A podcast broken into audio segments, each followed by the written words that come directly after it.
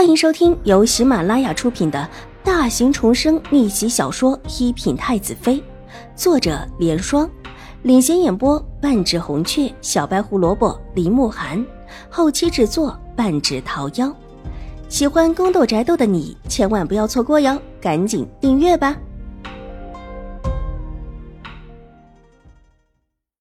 第九百四十一集。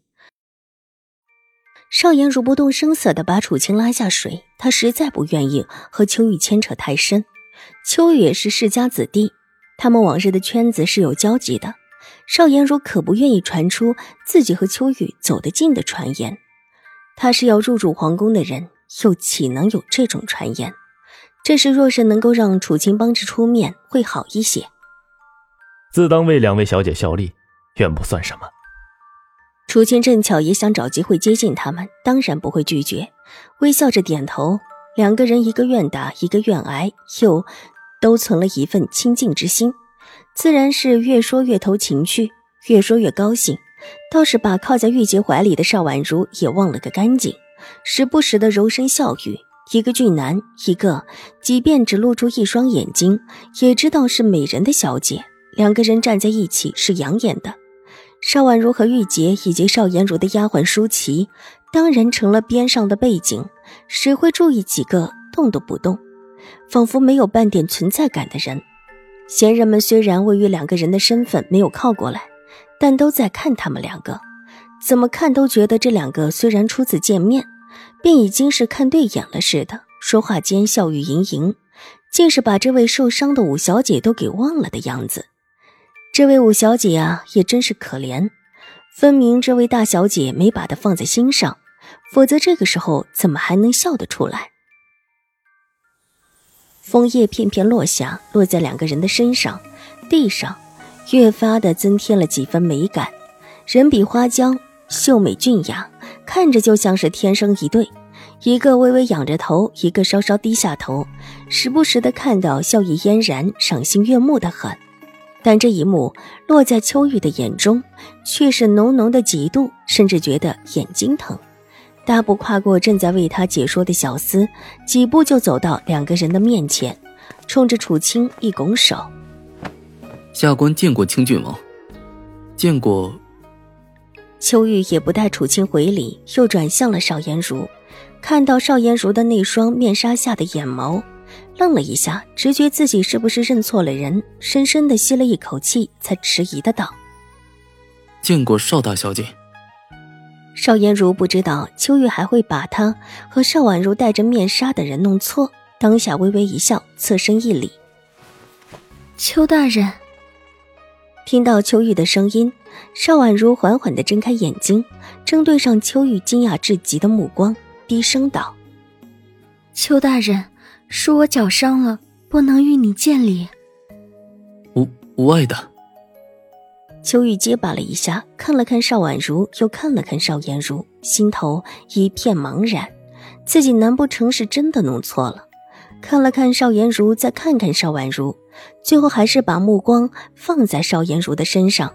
他先是听闻邵大小姐的美名，而后再喜欢她这个人，怎么能够因为自己认错了而移情呢？邵大小姐才是自己心尖上的人，当然，眼前的这一位清郡王实在是看不顺眼的很，看这样子，居然也是对邵大小姐献殷勤，实在是叫人讨厌。听闻邵嫣如这边出了事，秋玉放下手中的事物，带着人赶过来。这会儿，两手下已经问清楚了事情的缘由，过来向秋玉禀报。待得秋玉的两个手下禀报完，邵婉如才道：“邱大人。”这事可否归刑部管？心仪的美人面前，秋雨当然不会说这事太小，刑部不管。挺了挺腰板，看着邵颜如，秋雨一脸正色。此事自然刑部管，大小姐、五小姐，你们就放心吧，一定把这两个婆子审问清楚，问问他们背后的是谁，绝对不会委屈了两位小姐。玉洁暗中的撇了撇嘴，委屈了这两位小姐。他就没有看出大小姐有什么委屈的。当然，这两个婆子现在进了刑部，大小姐看起来也的确是要委屈了。多谢邱大人，多谢邱大人。邵颜如也是含笑一礼，秋玉挥了挥手，让自己的两个手下带着两个婆子回去备案，等他回来再查。自己倒是不想这么急着回去，他原就想方设法的靠近邵颜如，无奈邵颜如和邵婉如一样很少出来，难得眼下有这么好的一个机会，当然不会放过。大小姐可是出来赏景的，正巧我这会儿也没事，不如陪大小姐和清郡王一起走走。秋雨笑道：“即便心里再不甘愿，也不得不把楚清给提出来，否则一向有礼的邵大小姐一定不会和他两个人赏景。”秋雨邀请自己，楚清自然是高兴的。他现在在朝堂中没有一个亲近之人，也知道自己现在打入朝中，慢慢的收服手下不是很容易的事情。但再不易，他也不会放手。秋玉是刑部的，而且家世不错，能从秋玉的入手，倒是一件意外之喜。当下笑着应了下来。当然，他也看出秋玉似乎对邵颜如有意思，那他倒是不必跟他争。美人，他真的不急。这可不行，我妹妹伤着，我我不能离开呀。邵颜如一脸关切的道。重新把目光落在邵婉如的身上，方才和楚清敷衍也是为了和楚清留一线情面，这将来的事情还真的说不清楚。若是有这么一线情分在，他日纵然有意外，他也能够收在手中。但这会儿和秋玉以及楚清两个人去赏景，他却是不愿意的。